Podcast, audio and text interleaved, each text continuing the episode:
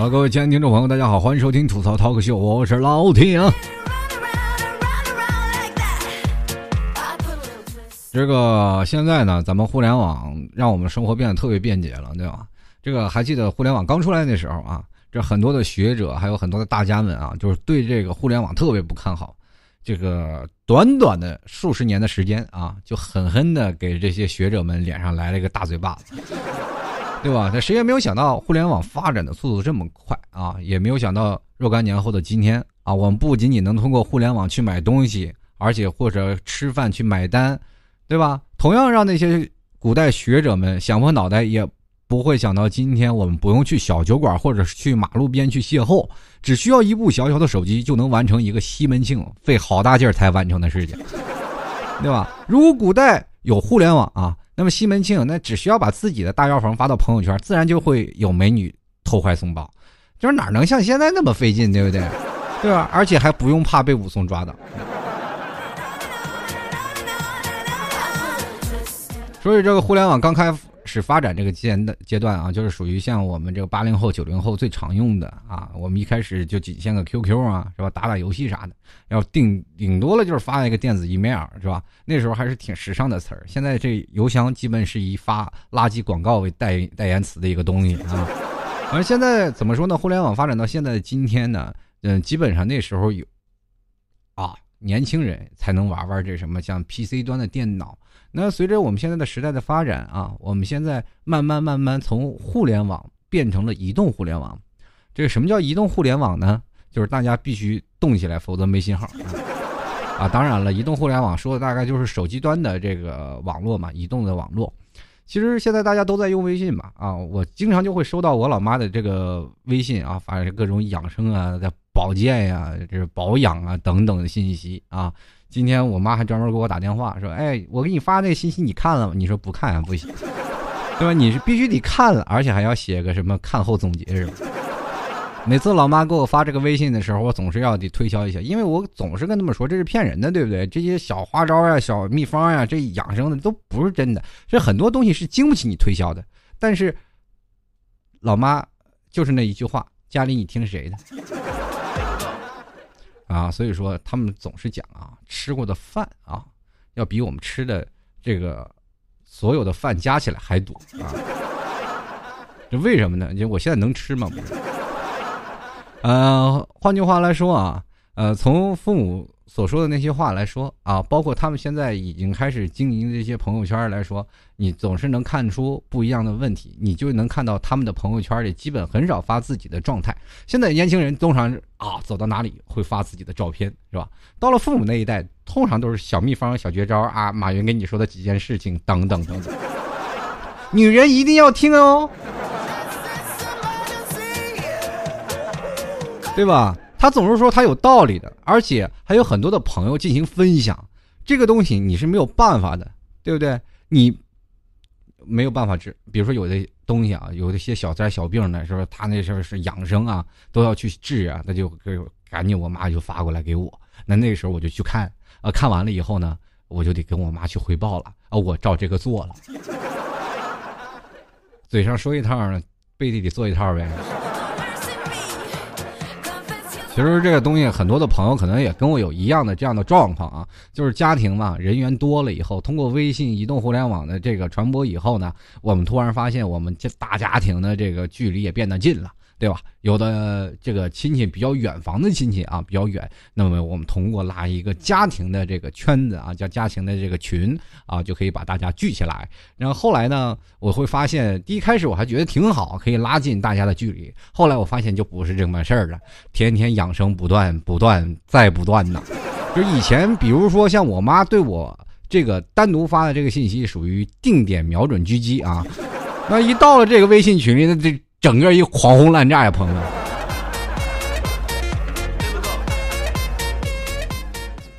当我从战火纷飞的群里灰头土脸出来的时候啊，同时还要纷纷响应他们的号召啊！我说我一定看啊，看完后给你们写个感想啥的。这没有办法啊！其实对于现在的互联网发展，有的老年人会玩微信还行啊，那有的不会玩，就慢慢的变着和社会脱轨了。尤其是目前比较大的城市而言啊，比如前段时间我妈来我这里啊，我一出门就有一辆私家车在那里等着了。哎，他们说，哎，你也没干嘛，怎么就有车在那接送呢？哇，官真大，孩子。我说我跟这司机不认识，对吧？后来我才跟他们解释，我说这是有个打车软件啊，他们才恍然大悟，对吧？还有一次买水果，我就带了一部手机，我也没装钱，对不对？然后扫码机扫一下手机，买完单了啊。对于他们这个来说，他们觉得哎呀，这不太懂啊，对不对？老年人呢，他们还是依然选择是在商店里排队啊。不会用去微信啊、微博啊发一些信息，也不会用团购券去吃饭，对吧？也不会使用打车软件。那么科技时代呢，则再次在这个他们这个代际鸿沟之间放大了距离。有的时候，我和我父母他们，你会发现啊，本来你认为同生活在一个环境之下，他们可能会在这个环境当中要比我们见识的多嘛？可是错了。他们在这移动互联网端的这个生活完全的不明白，就包括我们中国博大精深啊，就是发明了筷子这一件东西。其实大家都知道，很多人说吃西餐啊，比较怎么说呢？注重的啊礼仪嘛，是吧？美国什么左手刀子右手叉是吧？总是感觉啊要右手刀子左手叉，就感觉特别斯文。你看看，我们中国从来都不耽误事儿，一手拿个筷子，一手拿个手机，啊？什么事儿他都不耽误，对吧？现在我们看一看到啊，就是老年人和我们年轻人的距离会逐渐的放大，尤其在这个互联网的时代，慢慢会把老人逐渐放大。也就是说，现在的老年人逐渐成为了一种问题。那么，在现在的老年人的方向当中，自然是有孩子啊，年轻的孩子们去。教导他们。现在我们经常会发现网络上会传出一些什么手绘的微信指南，对吧？给这个老年人去使用。同样呢，也教老年人一些东西，对吧？现在有一些老年人呢，可能他们对公交线路是熟记于心，对不对？但是他们不会使用打车软件。你坐公交，你总永远能碰到那个从这个是吧公园里健身回来的老太太，但是你还要必须给他们让座那个，对不对？经常会看到他们这些。啊，开句玩笑，其实现在呢，很多的老年人呢，也逐渐开始接受了这些东西啊。比如说，最近我们可以看到很多的超市啊，排队啊，都是能看见老太太们的踪迹。有的时候呢，一个商场开始出现了一个什么促销活动，你老太太一排队，就告诉我们信号，今天这个地方指定便宜，对吧？就会变成这样的一个情况，有便宜可占的嘛，这必须要占。老年人这个有的东西他是比较拮据的。其实，在目前来说，我们现在中国的很多的骗子啊，也越来越多啊。这个对于这个老年人的欺骗的行为也是越来越多，因为老年人对互联网还是不懂。比如说前两天我妈买什么东西啊，买一个什么互联网的东西，她就说啊，互联网这东西好，你不懂。我就跟我妈说，妈，我就是搞互联网，你跟我说我不懂。最后后来他被骗两万块钱。这老年人嘛，他们对一些东西非常渴求啊，这个未知的东西啊，也非常想跃跃欲试一下啊，想证明给儿子看，说你这没错。就后来呢，我就跟他们推敲这些东西，他们就反而觉得有理。你说我钱都花了，你还让我心里过得这么不自在，对不对？都赔进去了也没有办法。他现在这个好了，这个改成我俩都不自在其实现在啊，我们老年人啊，这现在步入的生活状态已经出现了一个很大的一个趋势了，就是现在我们的父母都开始老了，我们八零后、九零后开始逐渐在这个社会当中啊挺拔起来了，就是成了这个社会的栋梁。但是你会发现一个很严重的问题，因为我们这一代都是独生子啊，独生子以以后啊，就是赡养父母就要赡养四个什么四个老人了，对不对？你是吧？你老丈人是吧？你还有是老丈母娘。加上你爸你妈啊，整个四个老人，现在又开放了二孩政策，你还再生俩，还活不活了？对吧？你再生俩孩子，对吧？等你到老了的时候，你父母可能还健在啊，你应该是还健在的。等你老的时候健在了，然后你的两个孩子再生四个，我的妈呀！你要照顾四个孙子，还有上面四个老人，这画面太美，我都不敢想，你知道吗？生活这个状态就是这样，我们在八零后啊、九零后，在这个孤独中出生啊，在热闹中长大，永远都是看不完的热闹啊。我们在承上启下的一代人都说了，八零后、九零后都是垮掉的一代嘛。那我没有发现我们垮掉了，我们现在都是属于这个撑起来的一代，没我们这一代撑着，中国就断片了。现在可以说是很多的事情啊，我们可以看到啊，经常会出现一些问题啊，比如说前段时间有很多老人碰瓷儿的这件现象，其实更多的反映的是我们现在中国的一些就是养老体系不够完善嘛，对吧？有些老人他们真的是没有什么养老体系的，所以说他们才会去碰瓷儿嘛。那么他们碰瓷儿了以后呢，就会变成了很多年轻人对于道德方面对他们是吧口诛笔伐。呃，有些时候确实也是没有办法，但有的时候有一些恶意的老人，不是说是老人啊，真的是比较怎么说呢？啊，比较可恶，那是那些坏人变老了，对吧？大家都知道，我们都中国经历过。几个黑色的十十年是吧？几个黑色的十年当中，都有一部分的坏人都存活下来。呃，当然了，这部分大坏人老了以后呢，他们可能会碰个瓷儿什么的啊。我们擦亮双眼。当然了，我们如果是出现这样的情况，我们应该拿它当互联网当中的呃一件事儿去去做啊。我们可能还会得到不一样的收获，就至少我们不会被讹。怎么说呢？我们可以团购嘛。当一个老人摔倒了，你不仅要去扶，还要组织身边的一群的小伙伴一起来扶，这样就算讹也是讹一团人，对吧？那，平均分配。但是或者来说，如果要他要是真的想要讹，他也没有办法。你们团队太强大了，那么多人，我该碰谁去？对吧？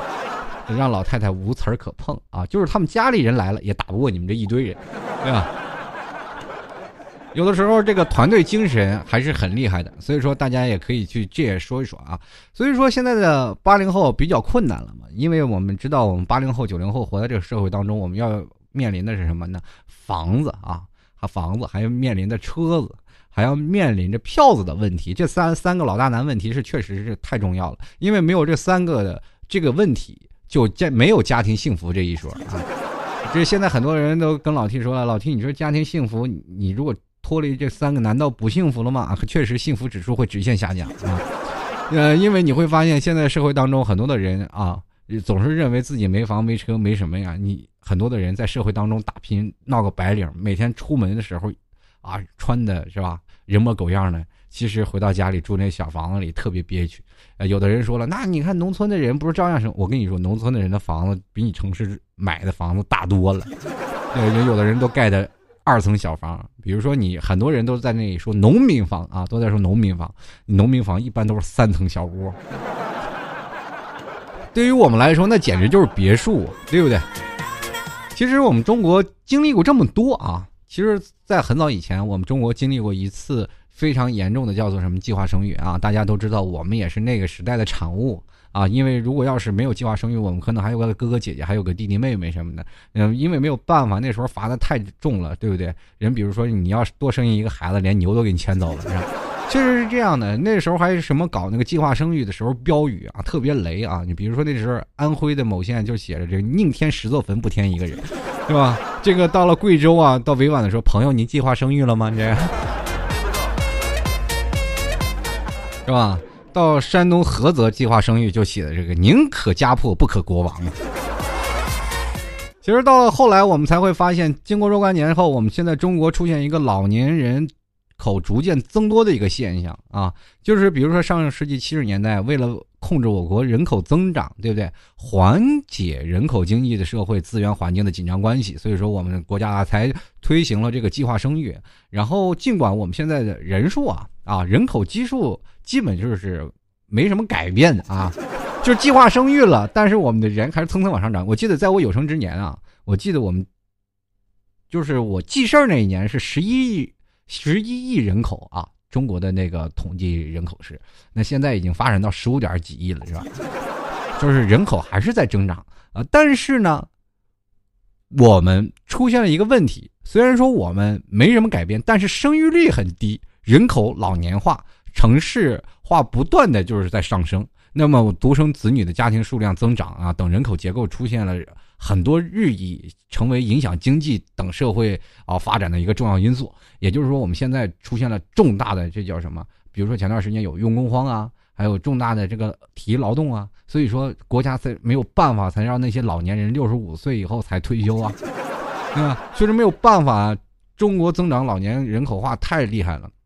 就比如说老年化，就是现在困扰我们中国最大的一个问题，对不对？二零一四年我们六十岁及以上老人是二点一二亿人，那占占人总人口总比例的是百分之十五点五啊，咱还不算的是刚出生的婴儿。那六十五算啊，六十五岁以上的人口是一点三七亿人，占比是百分之十点一。你大家去想想，这都是一大半的三分之一的都是老人。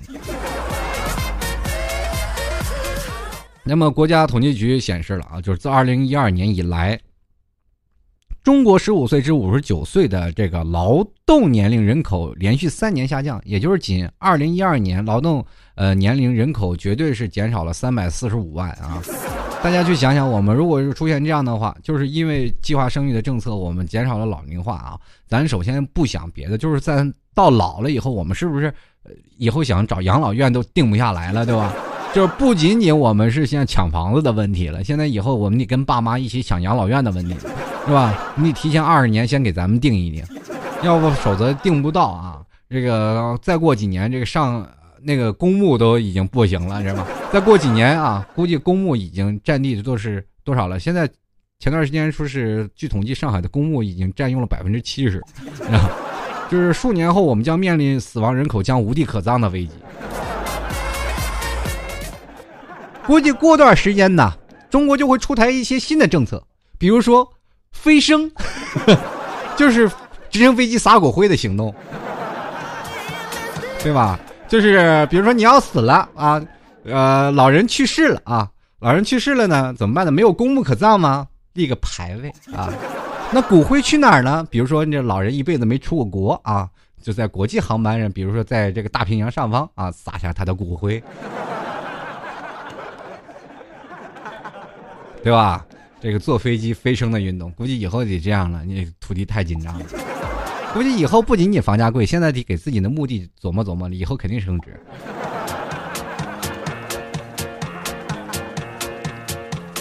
其实中国呀。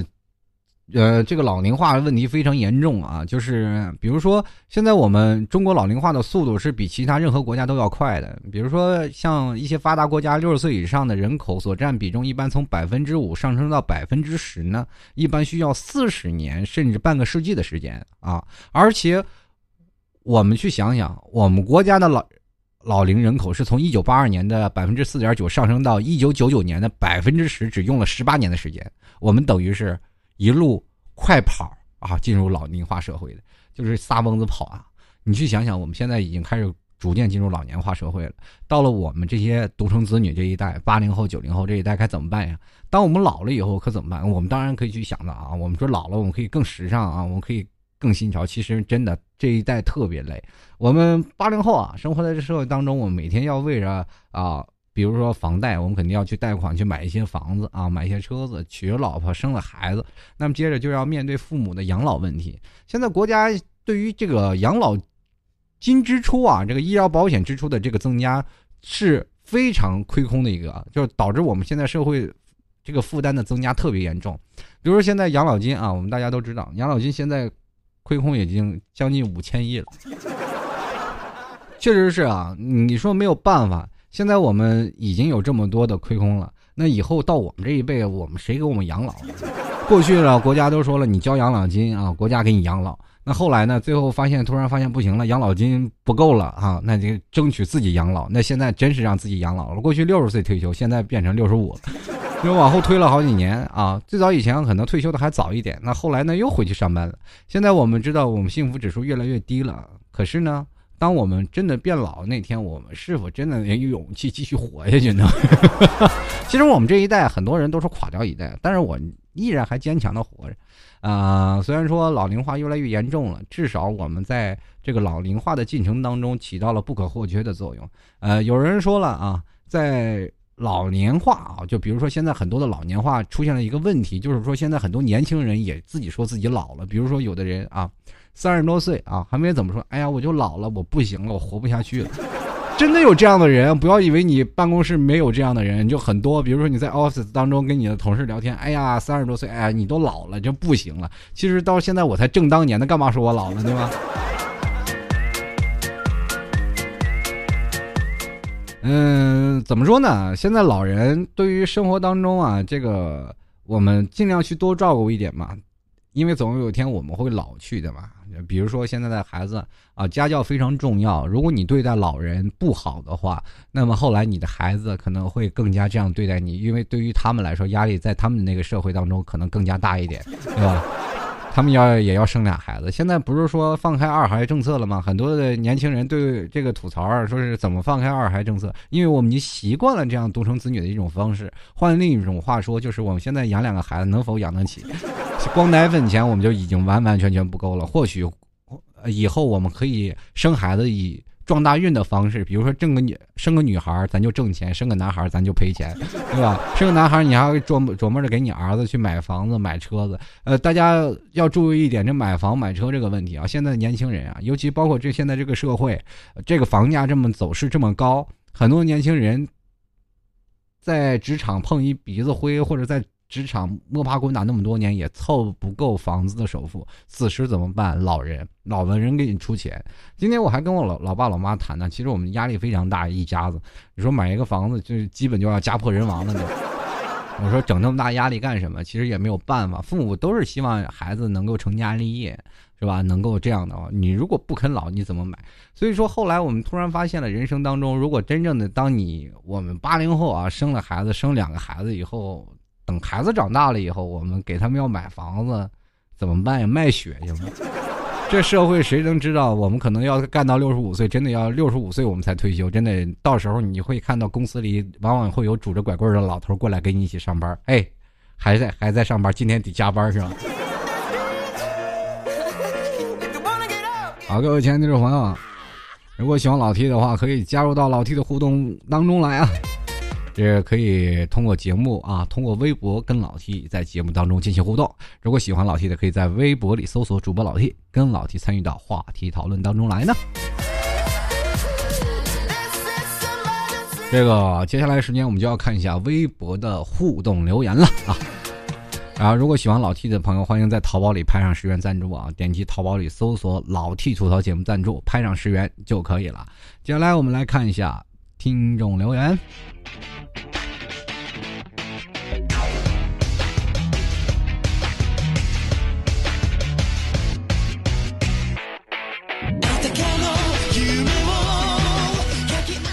这个微博呢，基本是跟我的节目啊。就是有关的话题会在微博上跟各位朋友进行互动啊！想要互动的朋友，欢迎在这个新浪微博搜索主播老 T 啊，跟老 T 进行节目互动啊。嗯，首先来看一下这位叫做高原木须的听众朋友，他说还是自己努力赚钱啊，老了个进个进个好一点的养老院，生活呢不能自理就申请安乐死啊。这首先我我跟你说一下，这个安乐死这目前在中国的体系当中还存在着很多道德上的问题啊，估计安乐死是够呛啊。这养老院那么，这事儿你要未雨绸缪，先定好这个，否则到时候住进去就是太难了，估计还得摇个号啥的。这个继续来看啊，这个叫做毕瑶儿啊，他说了一直觉得呀，等父辈们退休了啊，会有很多工作岗位空下来，那那时候就不愁找工作了啊。这个我跟你说，这位朋友。这等你父辈退休呢，他们基本到六十五岁才退退休呢，你要等好久好久。这个李思彤是女超人，她说了啊，这个求死在老公之前，这样就不怕没人宠着我了啊。这首先咱说好是第几人。好了，这个窝头的诱惑啊，他说老，老了呢就和老公开家小店儿，隔一段时间就出去旅游，偶尔去看看孩子啊。这个小时候呢，为了为了未来而奋斗，长大了呢，为了家庭而努力，老了呢还要享受二人世界。这个前提是我要先找一个男朋友啊，还得保证两人能结婚，结了婚呢还必须保证能维持一辈子。嗯，这位朋友呢？你还忽略了一个前提，那就是必须要保证你身体要好啊！这不如你开个药店吧，啊，你这方便，这拿个药啥的出去旅个游什么的都都特方便啊。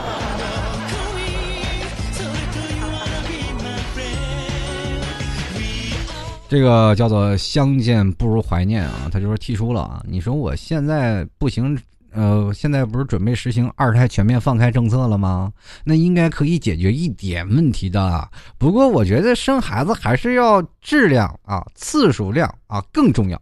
呃，二胎政策放开以后呢，这个我们估计也享受不到什么实质性的什么养老政策啊。等这一批老人入土为安了，我们估计我们下一代才应该能享受到养老好，这个能享受到养老的好时代。也就是说呢，同学们，我们这一代都是苦逼的一代人啊。就是什么好事都轮不到我们。这个叫彭阿扁，他说了啊，现在啊，丁克是越来越多，也导致老龄化的一个因素吧。这个我也不想要孩子，这个其实我觉得这个不想要孩子也挺好，对吧？把儿子就是给儿子买房的钱留下来养老，这也是一个不错的选择嘛啊。就来看啊，百变女王陛下，他就说了啊，我觉得以后呢，自己必须要生俩娃。这个我跟你说，最好还是生俩女孩啊，能挣钱挣双份生男孩太赔钱啊，太。这个六线旗啊，这个上素语他说，就目前来看啊，小学生年龄却是十五六岁的认知啊，十五六岁的年龄却是成人的认知，导致正当意气风发的时候，却是老人的身躯。这个老人的年龄未到，自己却毛爹之乡啊！这个老年化自然就严重了。T 哥处于你说的哪个年代？呃，我说的哪个阶段呢？这个跟这位朋友说一下啊，这个我是呢，现在属于成人的认知，年轻的心态，老年的面孔。接来看啊，这个叫做喜饭 JD 啊，他说明明二十岁的脸蛋，却是五十啊五六十岁的身体。我说你这发现了我，你这是身体跟上了，岁数没跟上呀？你这是要这年纪去碰瓷儿，谁理你？这个叫做幽兰美语这位朋友他说：“哎呀，这个问题太沉重了，这个养老问题啊，这个怎么说呢？呃，私以为说呢，到底是不是就业压力问题呢？就是人人有工作，解决温饱问题。”养老问题就不会如此突出啊！在解决这一问题之前呢，就不用担心那么多。逢山开道，遇水搭桥，认真过好每一天，不留余力的活着，就是对自己养老的最好的证明。不是，我得跟你说，你得要为活着留点力气，对吧？这活着才才费劲儿呢，我跟你说。继续来看啊，这丫头陈瑜，他说目前啊，国家这个涨社保啊，现在给养老人发工资啊。对于以前的人说呢，养儿防老，现在养姑娘防老，现在呢又放开二胎，以后养孩子和养老都是问题啊。所以国家才让六十五岁才退休啊，争取自己养老啊。继续来看啊，这 A 四纸说了啊。他说：“上有政策，下有啊，上有对策是下有政策啊。这个现在还年轻，以后养老福利呢就一定会越来越好。老了呢就去养老院找一帮兄弟五黑啊。这如果有一把胜利了，其中一个小伙伴犯了心心梗，可怎怎么办呀？哎呀呀，我不行了，赶紧去医院。”就来看啊，该努力的年龄。他说：“老 T，我是你新听众啊啊。”他说：“前几年啊，人多了要计划生育，现在又要实行鼓励二胎政策，再过个二三十年，岂不是又要人口暴涨了呢？这个不过中国的国情就是这个样子啊。或许有一天你会找到一个权衡，能实现人口的均衡，会不会被读到呢？会呢啊。但我告诉你一下，这个你尽管放心啊，就是再过二三十年，紧张的不是人口，而是公墓啊。”那时候公墓可紧张了，那死了一批又一批。继续来看啊，这个叫做简简简简啊，雨薇啊，他说：“T 叔啊，近期才听你的节目啊，一发不可收拾啊，终于找到了一个可以抄教案、可以打发的时间的节目了。这个好喜欢，笑声真的好魔性啊！第一次评论，希望节目越来越好啊。对了，最近不是对二胎二胎政策放开了吗？我妈就急了，这让我赶紧找对象啊！我毕业呀，这我才毕业呀，九四的呀，我这女孩。”他这么急，真的好吗？长得又不丑，你说你这么帅，这个咋还都没对象呢？对，其实我跟你说，我妈也急，咱俩属于同病相怜，要不然咱俩就搭伙来对付你爸妈，and 我爸妈啊，这一起对付了就好了，两全其美，何乐而不为啊？开玩笑啊！继续来看张杰，他说了一看到这个话题我就激动啊！再有五年，我国就正式进入老龄化阶段啊！到时候用工荒，我就用不着这么辛苦的找工作了，想想都美。我跟你说，用工荒基本找的都是那些呃基建的工人们啊，比如说劳力劳动力多的那些工人们，对吧？如果你要是不搞基建啥的，你该找不着工作还是找不到啊！继续来看啊，这个最爱。裙摆飘摇，他说：“除了靠自己，还能靠谁呢？如果想要靠其他的，那还得看你有没有命活到退休啊！”我跟你说，这位朋友啊，这个你现在基本都是百毒不侵的，你还怕啥啊？对不对？这地沟油、皮革奶啥的，咱都整不坏你，这还还害怕不长寿啊？别来看啊，叶雨寻啊，这个叶呃，这个他说了啊，我觉得现在孤儿还挺多的，何不去收养呢？反正大家都是中国人啊，流的都是中华血脉。这个其实，如果大家都这么想的话呢，这个我们国家的出生率不升反而降了。这个哎，你别说，哈如此一来呢，会不会变成许多人都不小心怀孕了的啊？这个都可以把孤儿送到呃孤儿院去，让别人去养呢？到时候是不是就应该说生自己的孩子，让别人去养去吧？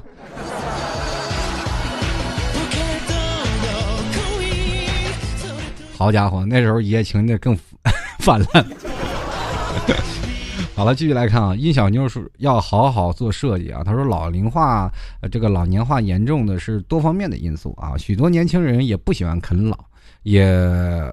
啊，也不是不愿意赡养父母，只是现在的房价呀是高居不下啊，看病难，就业难，养儿也难。对于父母的照顾，也许是有一些力不从心，而根本问题无非是社会保障体系不够完善。呃，这个听众说的太好了啊，至少在我们活着的时候，很难见到这个社会保障体系能够完善的一天。这个静水妖娆啊，他说了，窈窕啊，他说了，这个啊，这就要更重视教育了，让孩子懂得感恩，懂得孝道。老吾老以及人之老，幼吾幼以及人之幼啊，把天下的老人当做自己亲生父母一样尊重，将所有的孩子当做自己的孩子一样关爱。如果大家都有这种思想，那还怕养老问题吗？不过，这种共识还没有达成之前呢，老人就应该给自己留条后路的，存钱啊，这个住上好的养老院。说起这件话呢，这古代的人呢，基本都是集体养老制啊，确实是这样的。呃，就是当你说这话的，就是集体养老制。后来呢，经过这个利益划分呢，就是很多的人有了自己的状态嘛，所以说都有了自己的经济体系啊，所以说大家都开始自己养老了，就开始啊主动的自己去养养自己的父母了。当然，别人的父母也是去养的嘛，这怎么能养呢？就养不起啊。那现在呢，我们有这个观念呢，其实年对于年轻人来说压力也蛮大的，对吧？不可能把所有人都当自己的父母去养，但是所有的父母已经拿我们当自己亲儿子在看待了。对，这比如说有的老人都是这样做了，就是把许多的陌生人当自己的孩子啊。就比如说自己摔倒了啊，当陌生人去扶他了啊，他就真拿这个呃人当自己家的孩子一样，是吧？这个买药付钱一点都不客气。这没有办法，这社会很多人他就是这种的。好了，各位亲爱的听众朋友，您现在收听到的是由老 T 为您带来的吐槽 Talk Show。啊，如果喜欢老 T 的，欢迎在淘宝里上拍上十元支持一下老 T 啊，在淘宝里搜索“老 T 吐槽节目赞助”，拍上十元支持一下。呃，接下来的时间我们要关注微信听众朋友的留言了啊！如果各位朋友想要问我什么问题，欢迎加入到微信公众平台。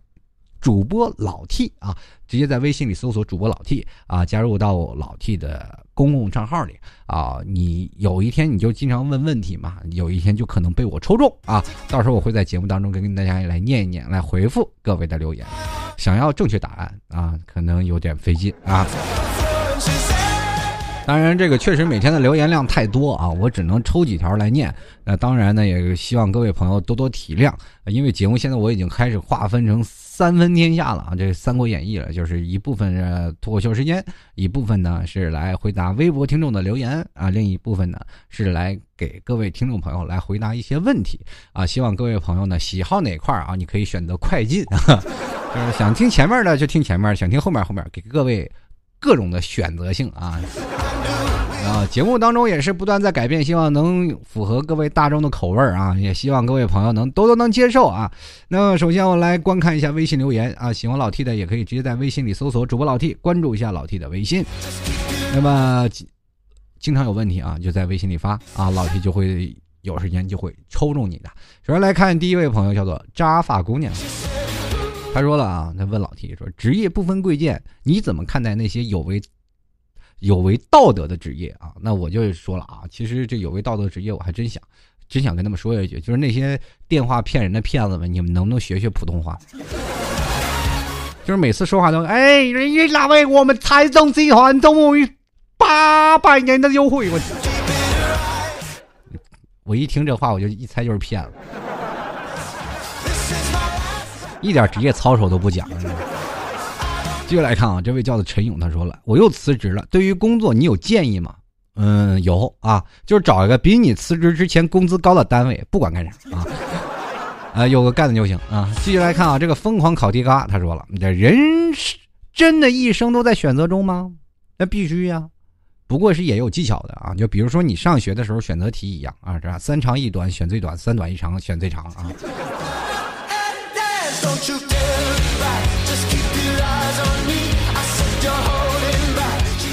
这个扎努比亚说了啊，老 T 的梦中情人是什么样子啊？这个高漂亮有钱的啊。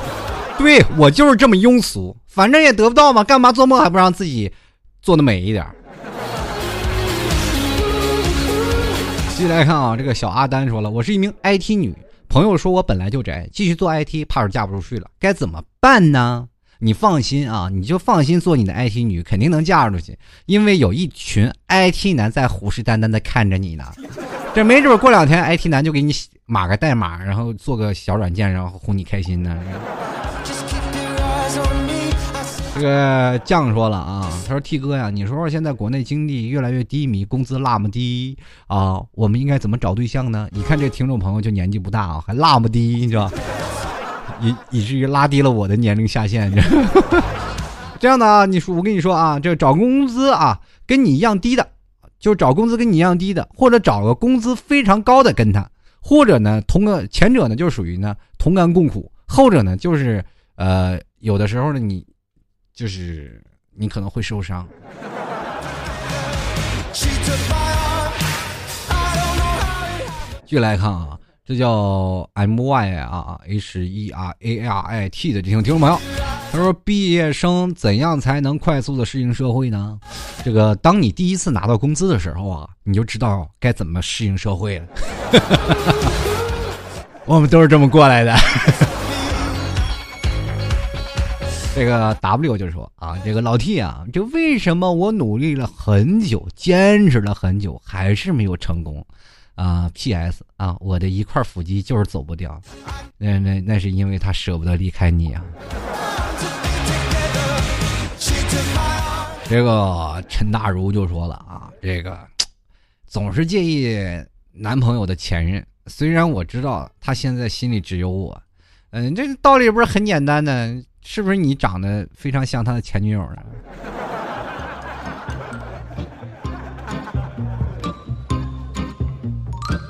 这男人往往喜欢找一个长得像自己前女友的人。继续来看啊，惊艳了时光。他说：“老 T 啊，最近好迷茫，马上要结婚了，回到这个老家的小地方，我到底要不要听家里的？”做行政类的办呃这个办公门职啊，之前是做外贸的，但是小地方好小啊，就怎么说呢？要不要坚持呢？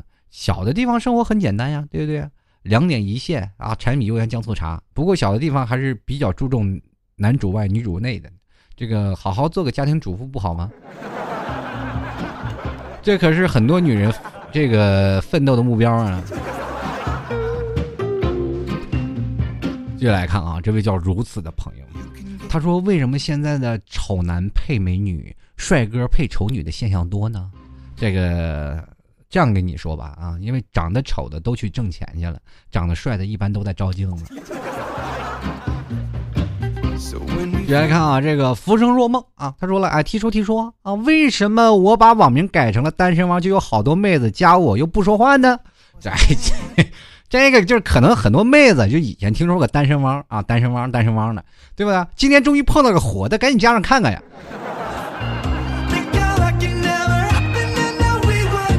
继续来看啊，人生若只如初见啊，他说季哥呀，一年前就听你的节目了啊，一开始是被你的声音而吸引，而后来呢，就是你的节目非常有趣，而且说话一针见血，让人茅塞顿开啊。之后我就断断续续的找你，从二零一二一直到现在，所以节目我都听完了啊，每天就听着你的声音入眠。最后想问啊，对于女人来说，最重要的是什么啊？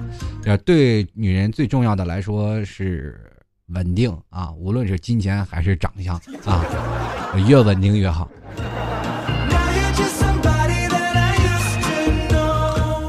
继续来看啊，这虾米说了，这个老 T 问你个问题啊，您说啊，二十八的女啊，二十八岁的女生啊，在现在这个社会，是不是就得找个人赶紧去结婚去了吗？是不是啊？不结婚就会被认为有问题呢？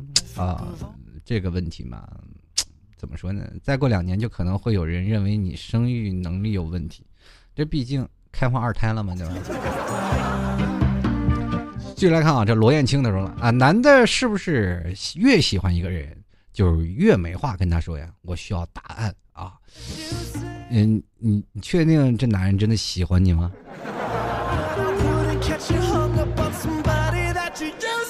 继续来看啊，这叶晨军啊，他说：“T 叔叔啊，为什么男生啊都喜欢这个头发黑长直的女孩啊？你有这种恋发情节吗？”啊，我有，我我特喜欢那种黑长直的女生啊，老漂亮了。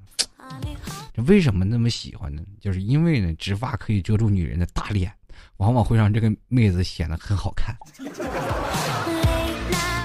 就是天生的遮瑕膏啊！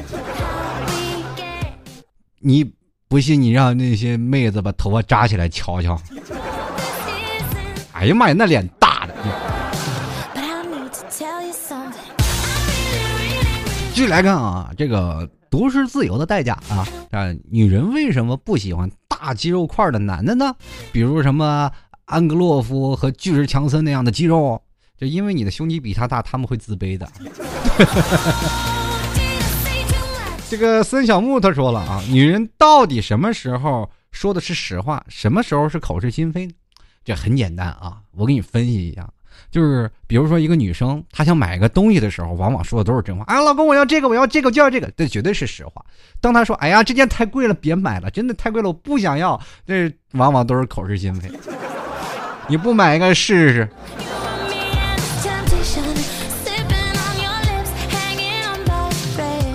接着来看啊，这位叫做这个雅痞的朋友，他说：“老 T 啊，你的节目会像新闻联播一样吗？”哎。那不可能，这为什么呢？一般在新闻联播里播的老百姓都特别幸福，在我节目里的幸福指数是直线下降。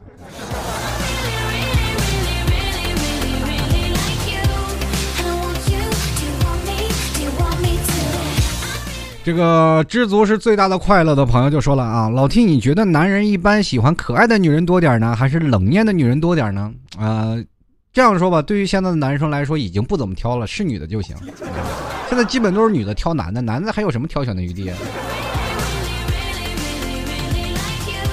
这个河蟹说：“T 哥呀，这老是觉得生活无聊单调，怎么破？这样的啊，给你打个比喻吧。这个吉他弹出的音乐是六根弦弹出来的，对吧？这还有一种乐器叫做单弦啊，就一根弦照样弹出音乐来。这告诉我们什么，朋友们？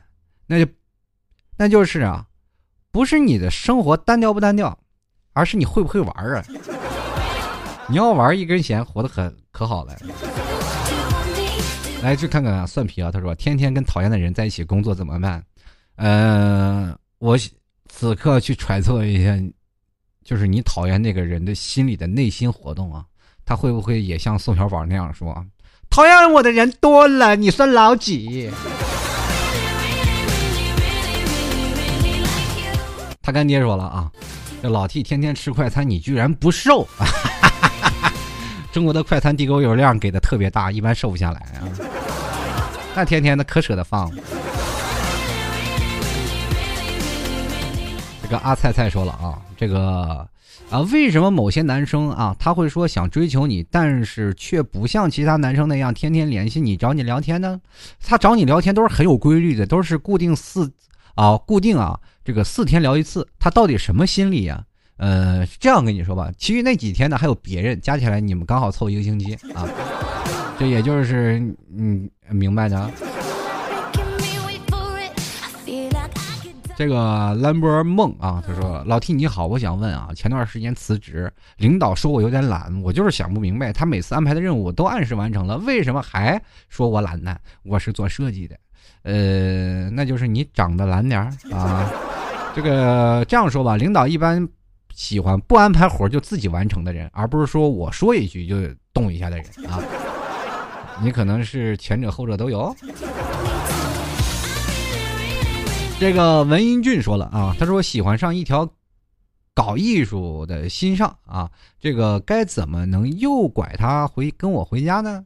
就是领他去你家研究一下人体艺术啊，咱不用诱拐，他就跟着去了。这个叫做包包的朋友，他说关于发朋友圈的事儿呢，为什么女人老想发朋友圈呢？发了又后悔，人也忍不住，是释放，是显摆，是分享，是无聊，是孤独，啊，包括我自己忍了多少回？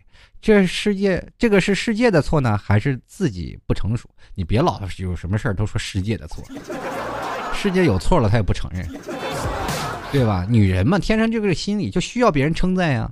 就是你要发个朋友圈，下面一堆人骂你，第二天绝对不发了。我跟你说。接下来看啊，物是人非。他说，人为什么喜欢出轨？这个和那个列车列车出轨是一个道理的啊，就是往往都是因为一个意外。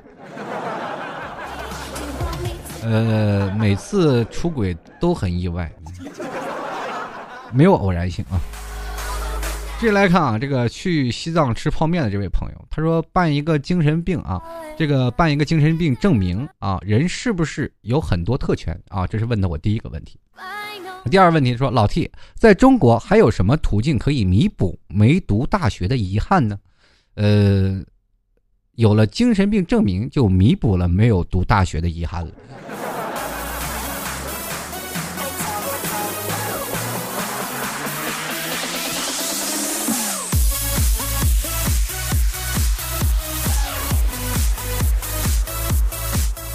这位朋友啊，叫做农夫不一定是大自然的搬运工。他就说了，双十一又到了，没钱的屌丝，没女朋友的屌丝，没基友的屌丝该怎么过？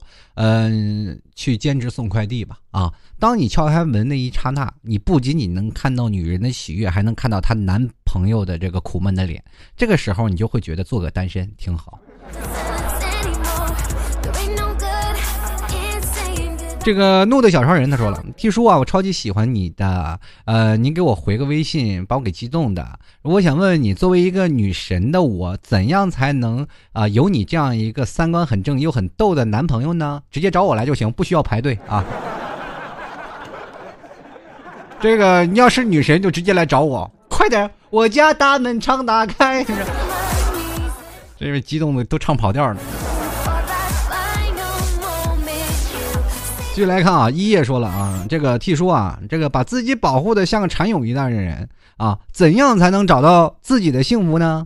等到破茧成蝶的那天，你就幸福了。不过一般变成蝴蝶以后活不了多久啊，所以说这个做蚕蛹也挺好啊。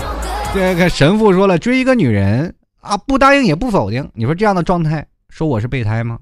啊，也可能是千斤顶。备胎什么意思呢？就是你是这个女人的备胎。千斤顶是什么呢？就是当这个女人要换另外一个一个备胎的时候，需要用你来顶一下。接下来看看这模特导师啊，他说了：“T 叔啊，我有一个烦恼一直困扰着我。嗯，其实我一直都是很低调的，只想做个安静的美少女。可是每次出门的时候，总是被镜子里这位美女啊找美的找不到合适的文字来形容。哎呀，女人亮瞎双眼，我要怎么办？哎，我告诉你啊。”你把门口的镜子换成个哈哈镜，就是能让人看起来就变胖那种。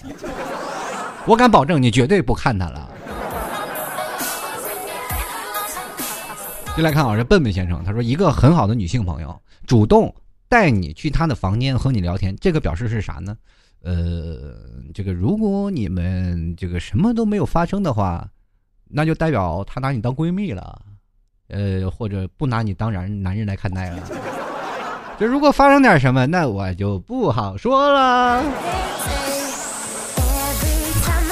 就来看傲寒这位朋友啊，老替你好，一直很喜欢你的节目。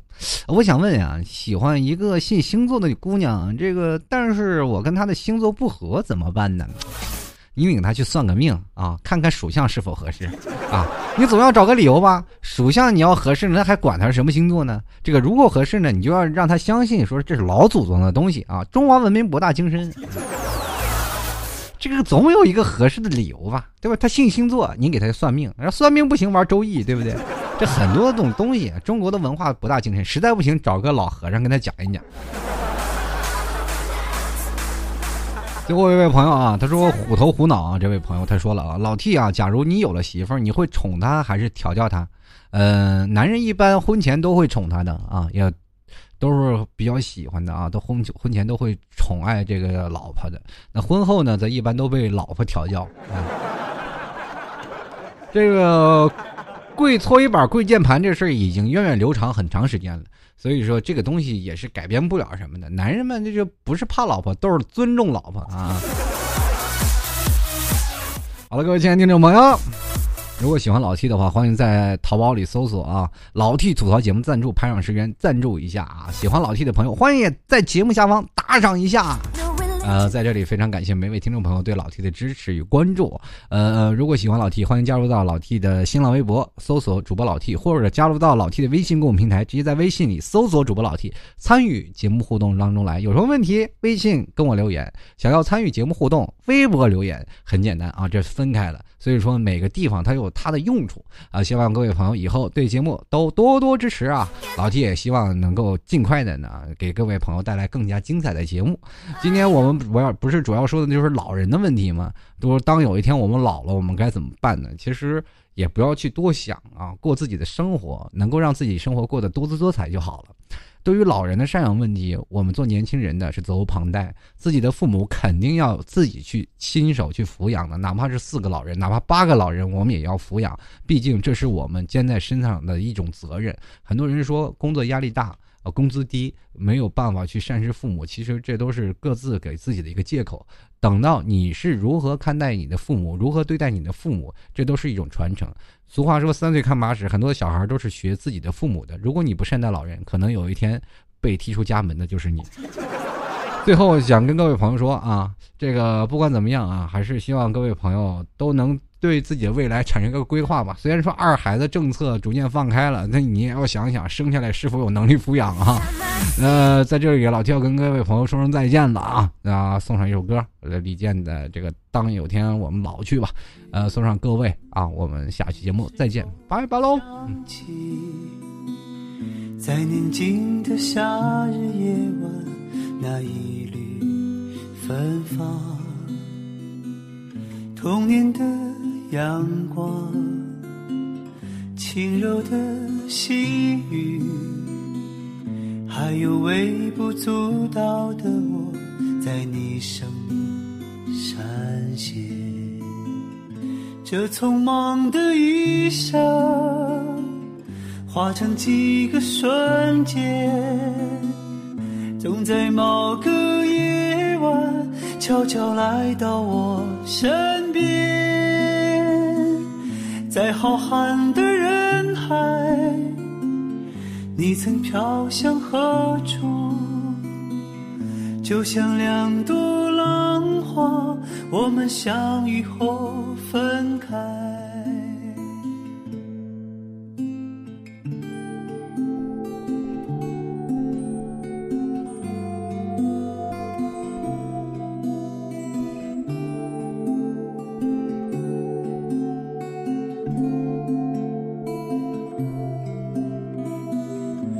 有天老去，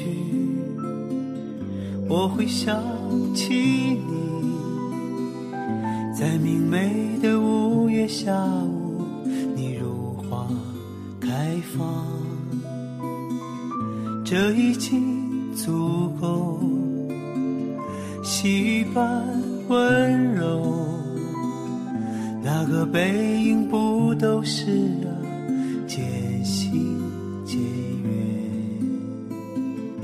这匆忙的一生。化成几个瞬间，总在某个夜晚悄悄来到我身边，在浩瀚的人海，你曾飘向何处？就像两朵浪花，我们相遇后分。这短暂的一生。留下几个瞬间，就在这个夜晚，悄悄来到我身边，在熟悉的路上，依然涌动着